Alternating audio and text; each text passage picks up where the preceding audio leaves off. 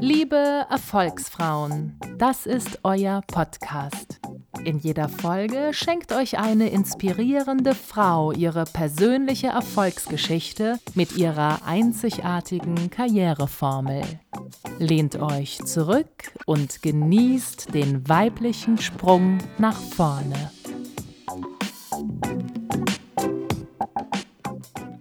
Werte Leben von Delia Thürheimer Hören Sie sich zu.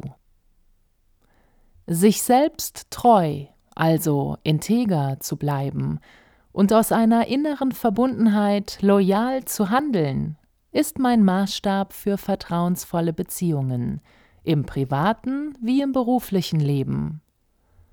Erlauben uns unsere beruflichen Sachzwänge unsere ethischen Grundwerte ins Business zu übertragen? Oder sollten wir dies sogar unbedingt tun? Ich finde ja, denn wir können es uns gerade nicht leisten, unsere persönlichen Überzeugungen außen vor zu lassen. Das beste Beispiel einer integren und gleichzeitig illoyalen Tat ist für mich der Weg, den John Scully ging oder gehen musste. Das macht im Ergebnis keinen großen Unterschied.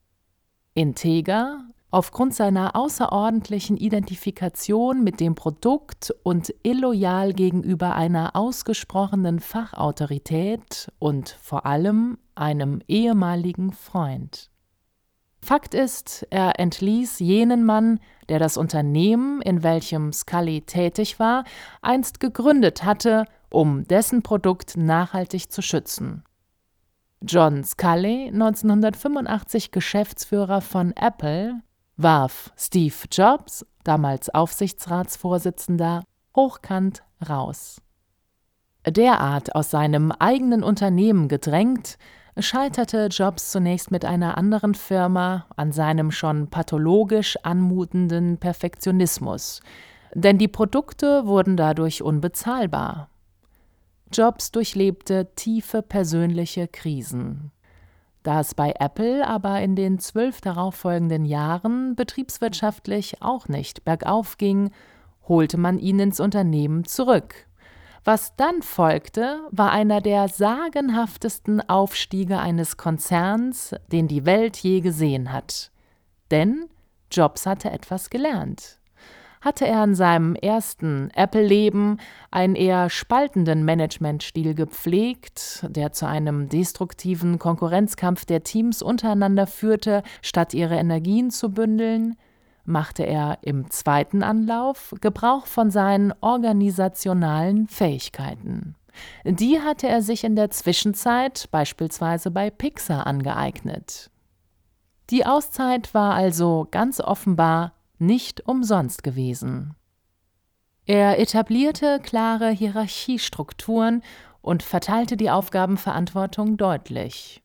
Autorität schimmerte nicht nur erahnbar irgendwie durch, sondern erlangte dadurch eine Transparenz, die Halt gab.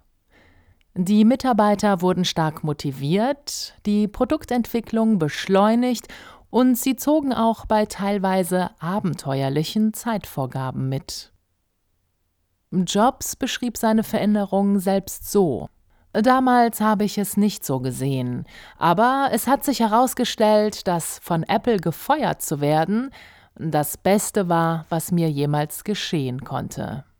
Die Schwere des Erfolgreichseins wurde durch die Leichtigkeit eines erneuten Daseins als Anfänger ersetzt, der in allem komplett unsicher war.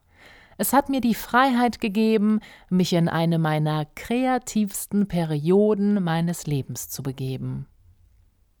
Mir zeigt die Geschichte, dass man manchmal vielleicht zu schnell urteilt und im Grunde eine abschließende Bewertung vom Verhalten anderer Personen sowieso erst am Ende des Lebens abgeben kann aufgrund so vieler Zusammenhänge, die aus dem zunächst offensichtlichen später etwas völlig anderes machen.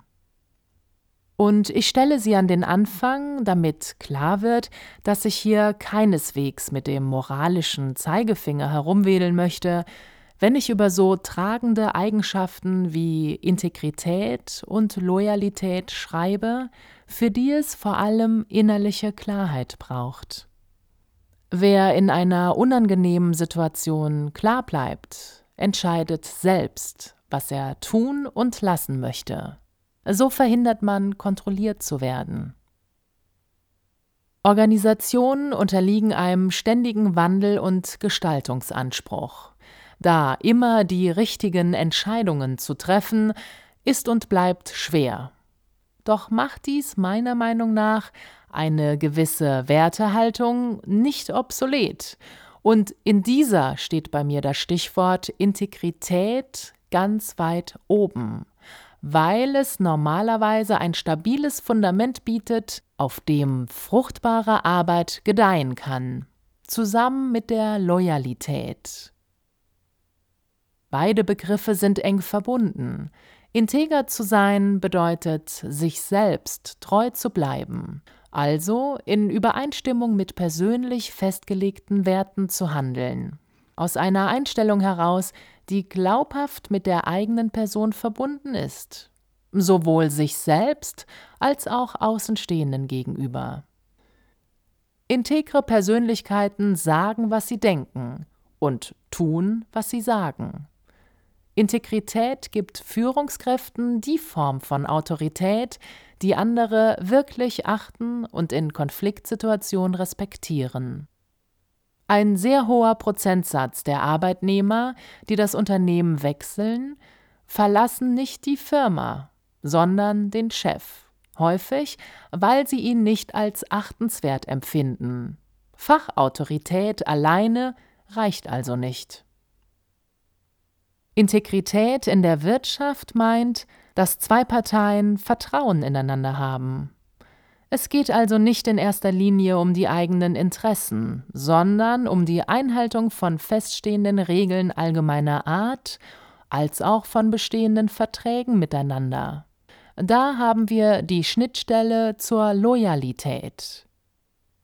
Ich bin davon überzeugt, Unternehmen, die dauerhaft erfolgreich sein wollen, brauchen starke, also integre und treue also loyale Mitarbeiter, am besten in einer Person vereinigt. Das heißt, ich rede natürlich nicht von einer Loyalität, die sich selbst verleugnet. Die führt über kurz oder lang in die Deadwood-Zone. Mitarbeiter, die wie totes Holz nur noch anwesend sind. Dies geschieht vorrangig aus der eigenen Unfähigkeit heraus, das Neue zu suchen oder zu scheuen kann aber natürlich auch aus einem gefühlten Loyalitätskonflikt entstehen. Das gilt es unbedingt zu vermeiden. Das ist kontraproduktiv für den Menschen und das Unternehmen. Ist man aber loyal in Harmonie mit der eigenen Integrität, ist das der Checkpot für alle Beteiligten. Das Thema kennt keine Hierarchie, aber viele unterschiedliche Sachebenen. Einerseits geht es darum, loyale Mitarbeiter im Unternehmen zu halten, denn eine hohe Personalfluktuation bedeutet Produktivitätsschwund sowie hohe Kosten für das Suchen und Einarbeiten neuer Mitarbeiter. Andererseits tangiert es die Kundenebene. Beziehungsmanagement findet zwischen den Menschen statt und nicht zwischen Unternehmen. Die und deren Produkte sind austauschbar die entstandenen und verflochtenen Beziehungen nicht. Aus gleichem Grund nehmen Vertriebsmitarbeiter gerne ihre Kunden mit, beziehungsweise schließen sich diese dem Scheidenden gerne an. Wenn sie dies nicht tun, kann es große Unzufriedenheit nach sich ziehen. Wer mag es schon, immer wieder mit vermeintlichen Anfängern zu tun zu haben? Ab und zu ist es ja vielleicht mal ganz nett, wenn man etwas besser weiß als derjenige, der einen eigentlich beraten soll. Aber das sollte nicht zu oft vorkommen. Gute, fähige und professionelle Mitarbeiter bewirken das genaue Gegenteil. Sie führen zu Loyalität beim Kunden. Dieser Doppler-Effekt ist gar nicht wichtig genug zu erachten. Er verstärkt sich gegenseitig im positiven wie im negativen. Wenn sich Mitarbeiterschwund also vor allem in Bereichen, die nah am Kunden agieren, gravierend nachteilig auswirkt, so ist mir der interne Bereich doch mindestens genauso wichtig. Da sind Mitarbeiter, die gegenteilig empfinden und agieren, also ohne Engagement und Herzblut, die größten Umsatzvernichter. Sie hemmen die Weiterentwicklung und Innovationskraft, das organische Wachstum und die betrieblichen Zukunftschancen. Sind die Mitarbeiter gar dauerhaft unzufrieden, sind sie nicht nur öfter krank, sondern wirken zusätzlich destruktiv auf die Belegschaft. Ständiges Gejammer erzeugt einen Negativkreislauf im Umfeld und die auf diese Weise entstehenden Produktivitätseinbußen schätzt man auf 20 Prozent und mehr. Loyale Mitarbeiter hingegen verspüren ihrem Arbeitgeber gegenüber so etwas wie enge Verbundenheit. Und dabei geht es nicht nur um das Gegenseitigkeitsverhältnis Arbeitskraft-Lohnleistung, dabei geht es um Emotionen. Gedanken um das eigene Wohlergehen am Arbeitsplatz sind normal und richtig und wichtig. Doch empfindet man Loyalität, geht es im Kopf ebenfalls um das Wohl und Wehe des Unternehmens. Die Identifikation kann so weit wirken, dass die firmeneigenen Interessen denen der eigenen in kaum mehr etwas nachstehen. Dann ist die gleichzeitig empfundene und gespiegelte Integrität perfekt. Nach außen kommuniziert sich das dann derart authentisch, dass es weit mehr ist als nur gute Mundpropaganda. Und die führt wiederum zu guten neuen Bewerbern. Fähigkeit zur Kooperation. Was bedeutet das für die tägliche Arbeit? Zur Verbesserung der Arbeitsqualität darf man nicht nur auf die Fachkompetenz setzen. Auch der beste Fachmann leistet wenig, wenn er permanent mit seiner Umgebung in Streit ist oder frustriert. Die Bedeutung von Fachwissen wird außerdem in Zukunft mehr und mehr abnehmen. Nicht weil es unwichtig wäre, sondern weil es sich im Zuge der Globalisierung zunehmend angleicht. Komparative Wettbewerbsvorteile alleine daraus zu generieren, wird immer schwieriger und im Zweifel kauft man sich mangelnde Kompetenz eben mittels externer Dienstleister hinzu. Fachkompetenz ist eine kognitive Fähigkeit, eine Leistung des Verstandes. Dabei kommt es auf logisches und systematisches Denken an. Mentale und wertebasierte Stärken wie Einsatzbereitschaft, Loyalität und Integrität greifen auf psychosoziale und ethische Fähigkeiten zurück. Dies sind Verhaltensqualitäten. Wie gehe ich mit mir und anderen um? Missbrauche ich meine Kollegen? Nutze ich sie aus, um meine eigenen Ziele zu erreichen? Und wie ist meine innere Einstellung zur Arbeit im Betrieb überhaupt? Im Gegensatz zur Fachkompetenz kann man sich Kooperationsfähigkeit und Einsatzbereitschaft, also die Grundlagen für eine gute harmonische Zusammenarbeit, nicht von außen einkaufen. Dies sind spezifische Bestandteile des Unternehmens, die jedes Unternehmen selbst entwickeln muss. Um das zu erreichen, müssen Seele und Herz der Mitarbeiter gewonnen werden und dazu müssen sie zu einem zentralen Thema werden. Obwohl menschliche Führungskriterien in aller Munde sind, erscheint mir dies doch bislang nur halbherzig umgesetzt. Ich sehe den Fokus noch nicht auf der Werthaltigkeit dieser Faktoren. Der Mensch hat doch weitgehend zunächst einmal als Mitarbeiter zu funktionieren. Die Burnout-Generation ist unter anderem deshalb vielerorts gestrandet. Und die Generation Y sucht nach neuen Wegen, den Anforderungen künftiger Arbeitswelten zu begegnen, ohne sie als Gegner zu verstehen. Work-Life-Balance als Integrationsmotor des Arbeitslebens ins Private oder umgekehrt genügt alleine nicht mehr. Gebraucht werden wahrhaft ganzheitliche Ansätze, die keine künstliche Integration notwendig machen. Wer in seinem Arbeitsleben wertgeschätzt wird und Gleiches zurückgibt, bekommt nicht nur ein Gehalt, sondern es verzinst sich zusätzlich mit gehaltvollem Output. Es gibt mittlerweile sogar Unternehmen, die explizit einen Feel-Good-Manager suchen, für die Aufgabe, den Mangel in der unternehmenseigenen Führungskultur zu beheben.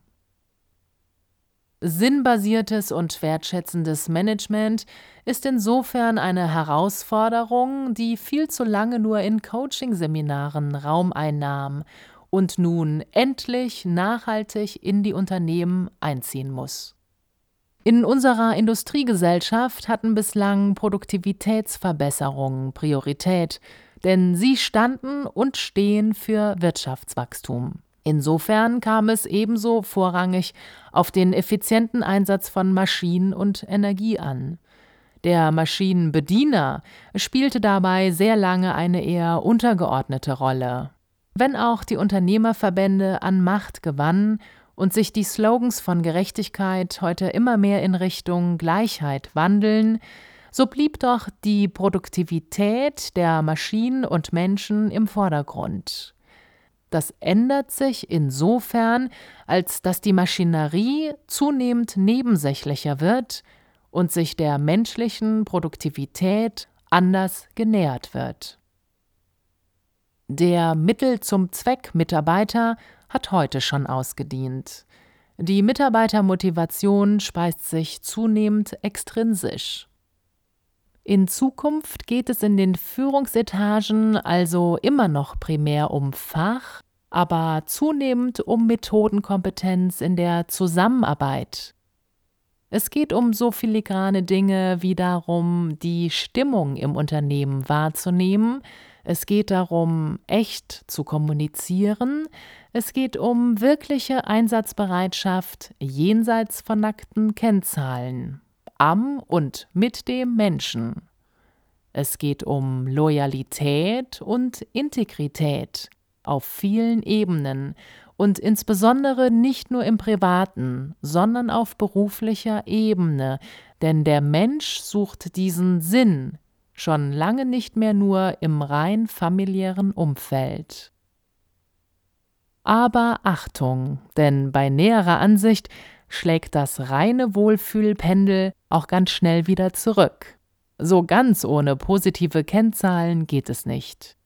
Es wird darum gehen, Gesundheit auf allen Ebenen zu denken und umzusetzen, wenn der Lebensstandard erhalten bleiben soll. Damit sich die Gesellschaft derart selbstverwirklichende Gedanken leisten kann, muss das Wirtschaftswachstum selbstverständlich erhalten bleiben bzw. ausgebaut werden. Das braucht ein Innovationspotenzial, das im Hinblick auf die zunehmende Sensibilität für übermäßige Stressreize aktiv wird. Ein ausgeprägter Sinn für Gerechtigkeit, Menschlichkeit Beziehungsorientierung, Intuition und Einfühlungsvermögen sind da förderlich. Die Suche nach dem Konsens, basierend auf Kooperationsbereitschaft und der Fähigkeit, Situationen gut zu erfassen, gepaart mit einer hohen Kommunikationsfähigkeit, werden in den nächsten Jahrzehnten gebraucht. Dies gilt es im reinen Wortsinn wahrzunehmen. Die Konsequenzen fehlender Integrität für das berufliche Umfeld und das persönliche Leben liegen auf der Hand.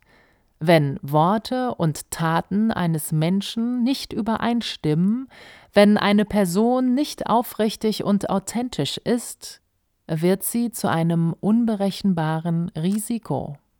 Ihre Aussagen sind nicht verlässlich, Versprechen werden nur bedingt eingehalten. Entscheidungen vielleicht nicht so wie getroffen umgesetzt. Die Konsequenz ist Misstrauen und Unsicherheit. Warum sollte das Umfeld da Engagement und Loyalität zeigen? Eine ganz wichtige Frage ist also, Wie erlangt man Integrität?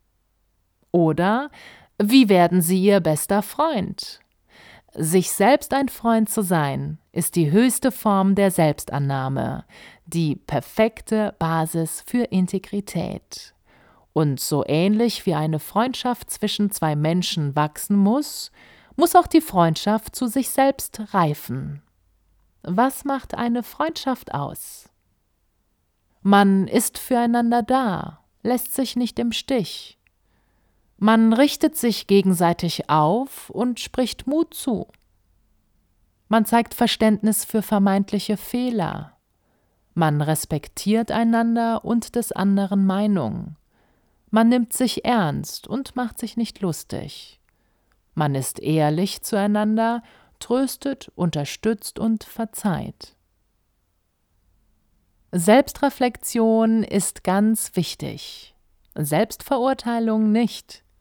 Viele Menschen haben mit anderen, die nicht mal ihre Freunde sein müssen, mehr Geduld als mit sich selbst. Manch einer opfert sich für andere auf und findet an sich selbst trotzdem immer wieder Andockpunkte für fundamentale Kritik. Aber genauso wie sie eine Freundschaft nicht einfach vor sich hindümpeln lassen, sondern sie im Gegenteil pflegen sollten, so gilt das auch für die Freundschaft zu sich selbst. Glauben Sie an sich. Die Erwartung an uns, Großes zu leisten, kann nur gelingen, wenn wir uns dafür auch für fähig erachten. Und wenn es Menschen gibt, die sie ablehnen, denken Sie daran, wer sich selbst achtet und wertschätzt, dem bleibt seine Selbstachtung auch erhalten, egal was auch immer andere über ihn denken. Integrität bedeutet, sich selbst zu bejahen. Liegt Ihnen das nicht im Blut, können Sie es üben. Das ist ein sehr breites Thema. Der Hauptaspekt daran, hören Sie auf, sich ständig mit anderen Menschen zu vergleichen. Bleiben Sie bei sich und begeben Sie sich auf Entdeckungsreise Ihrer eigenen Vorzüge. Ein paar Fragen, die dabei helfen können. Was bringt mich aus der Ruhe? Was könnte ich dazu beitragen, das zu verhindern? Wann habe ich das Gefühl, am nächsten zu mir selbst zu stehen? Was sind das für Situationen? Warum gelingt es mir gerade dann so gut? Welche Dinge möchte ich in meinem Leben auf gar keinen Fall verändern? Welche Potenziale sind es, die mir Kraft und Energie geben? Wie bekommt man Loyalität? Grundsätzlich sind die Zeiten lebenslanger beruflicher Vertragsgemeinschaften zwischen Mitarbeitern und Unternehmen vorbei. Galt ein Lebenslauf mit mehreren Stationen früher als ein Zeichen für einen unsteten, unzuverlässigen Protagonisten, vor dem man sich tunlichst hüten sollte, gehören flexible und mobile Mitarbeiter heute ins ganz normale Bild. Doch heißt dies nicht, dass der Spruch Ausnahmen bestätigen die Regel nicht auch heute noch gelte. Umsonst gibt es das jedoch nicht. Und kaufen kann man sie sich auch nicht, die loyalen und integren Mitarbeiter. Selbst wenn Status und ein hoher Verdienst für viele Menschen Leistungsmotivatoren sind, die auch dazu führen können, dass sich Mitarbeiter an das Unternehmen gebunden fühlen, so ist dies doch etwas ganz anderes, als wenn sie sich dem Unternehmen verbunden fühlen. Nein, Mitarbeiterloyalität ist nicht käuflich oder erzwingbar. Man muss sie sich verdienen und dann bekommt man sie geschenkt. Das mag sich nun pathetisch anhören, ist aber die einzige Basis, auf der sie funktioniert. Mit allem anderen lügt man sich in die Tasche. Nicht blinde Gefolgschaft oder reines Pflichtgefühl sind die Basis dafür, sondern Freiwilligkeit. Das wirkliche Empfinden, an etwas teilzuhaben, was mehr ist als nur die Summe aller Teile, in dem jedes Teil seinen Platz und seine Aufgabe hat, die das gesamte System am Leben erhält. Mitarbeiter, die ihrem Arbeitgeber gegenüber freundlich gesinnt sind, ja, das hat etwas von einer freundschaftlichen Verbindung. Derartiges kann nur funktionieren, wenn es auf Gegenseitigkeit beruht. Loyalität als Einbahnstraße entwickelt sich immer zu einer Sackgasse. Insofern können Unternehmen von ihren Mitarbeitern und Führungskräften nicht mehr an Verbindlichkeit erwarten, als sie ihnen entgegenbringen.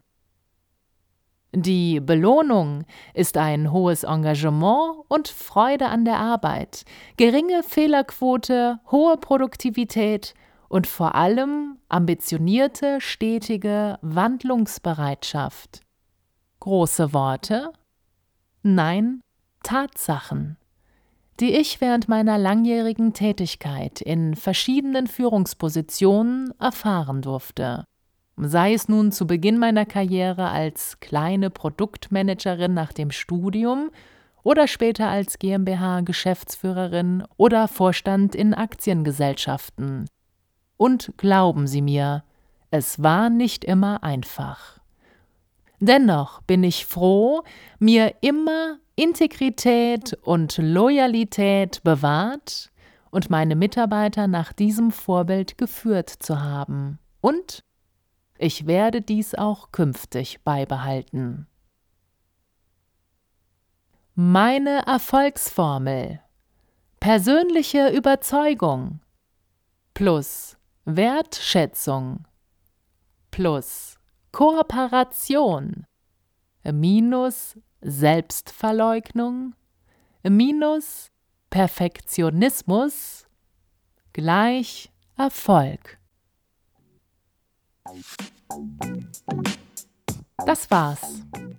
Doch das Ende dieser Folge ist nicht das Ende deines Erfolges. Im Gegenteil, jetzt geht es erst richtig los. Steh auf, pack's an und wenn dir nach Unterstützung ist, dann findest du sie unter www.profilersacademy.com.